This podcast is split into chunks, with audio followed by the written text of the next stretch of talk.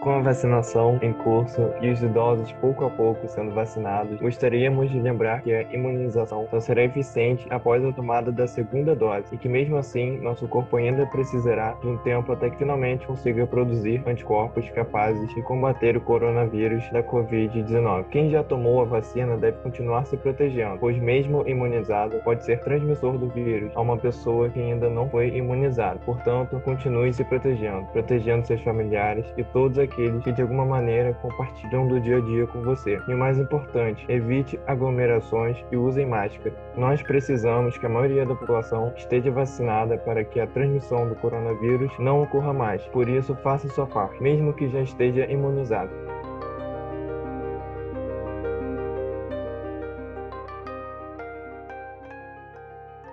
Está no ar o Prevcast UF podcast do projeto Prev Quedas.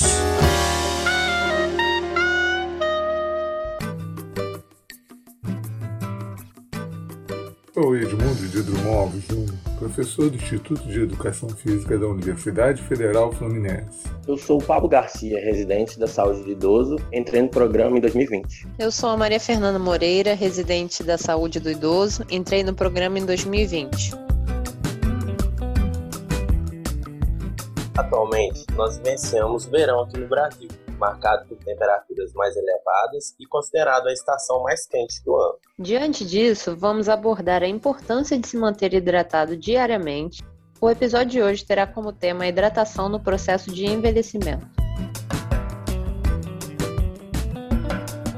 A água é um elemento fundamental para a nossa sobrevivência e para a manutenção do nosso estado de saúde, sendo o nosso corpo constituído por cerca de 70% de água. Além disso, a água é o principal componente dos líquidos corporais, como o sangue, o líquido sinovial, que é o líquido presente nas circulações, a saliva e a urina, que desempenham funções vitais no organismo. A ingestão de água equilibra as perdas, garante uma hidratação adequada aos tecidos, assegurando o transporte de nutrientes e a manutenção da temperatura corporal.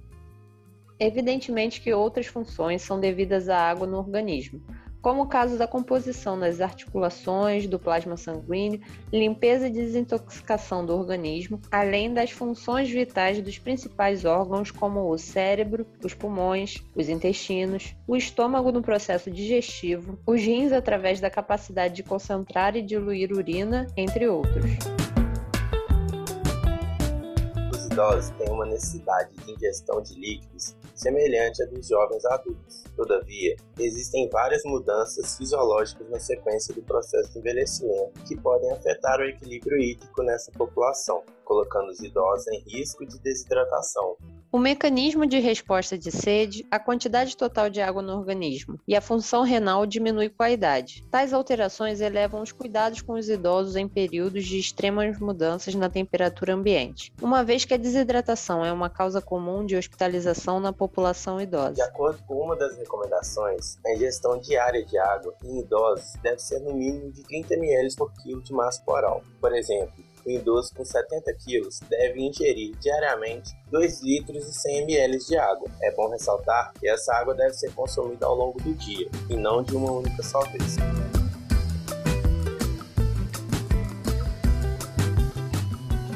A ingestão inadequada de água conduz a um estado de desidratação, em que a perda de água corporal é superior à sua ingestão. A desidratação em idosos aumenta o risco de várias condições, como infecções urinárias, insuficiência renal, hipertermia sob condições de temperaturas elevadas, maior risco de quedas, confusão e delírio. Visto que com o envelhecimento, a sensação de sede é diminuída pela falha nos sensores de hidratação, muitas vezes acompanhada de esquecimentos e falhas na memória, naturais da idade e de algumas patologias, além de muitas vezes o idoso apresentar dificuldades de locomoção, não indo em busca da água. Neste caso, a estratégia é oferecer água ao idoso, antes mesmo que este sinta sede. Evitar copos grandes e cheios, fazer a oferta de água em copos pequenos e com pouca quantidade, porém várias vezes ao dia. Além de água, outras bebidas e alimentos favorecem a hidratação do idoso. Entre estes estão água de coco, suco, leite, chás de ervas claras, gelatina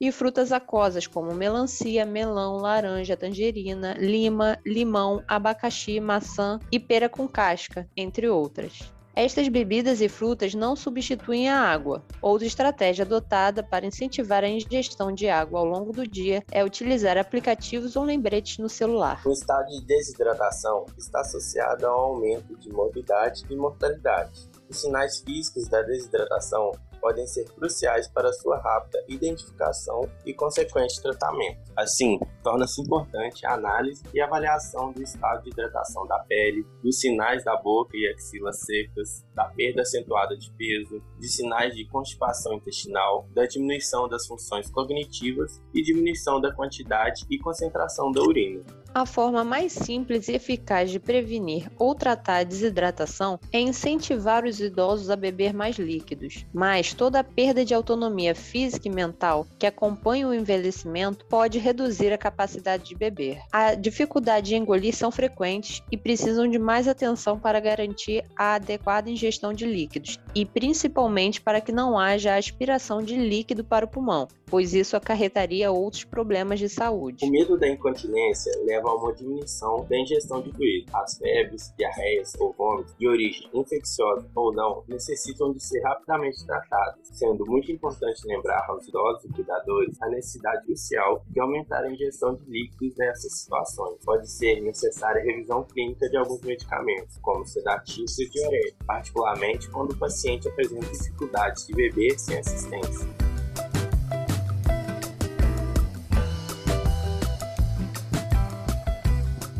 A hidratação é extremamente importante, não só para evitar a desidratação e suas consequências, mas também para o bom funcionamento do organismo. Para mais informações sobre hidratação em idosos, vocês encontram na descrição deste episódio.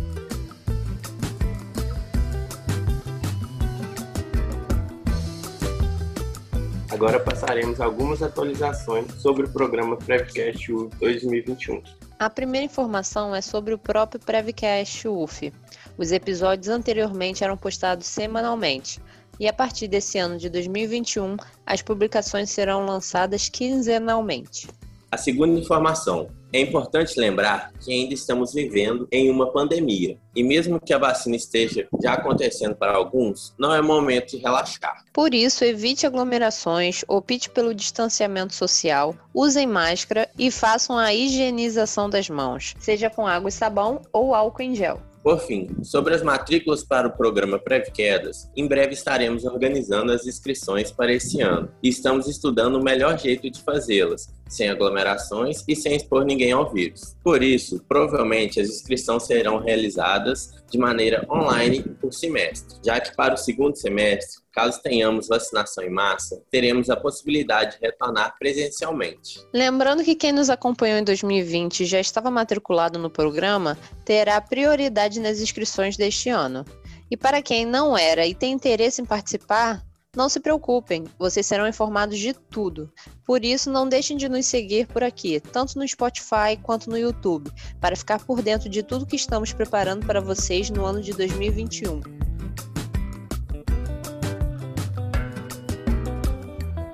Esse episódio foi apresentado por Pablo Garcia, Maria Fernanda Moreira. Nosso roteiro foi escrito por Maria Fernanda Moreira e Pablo Garcia. A identidade visual foi feita por Nicole Freitas e a edição de áudio por Carolina Palma. Quem cuida das nossas redes sociais é Nicole Freitas com a Milene Carvalho. Coordenador e idealizador do programa Preve Quedas é o professor doutor Edmundo de Drummond Júnior. Até a próxima!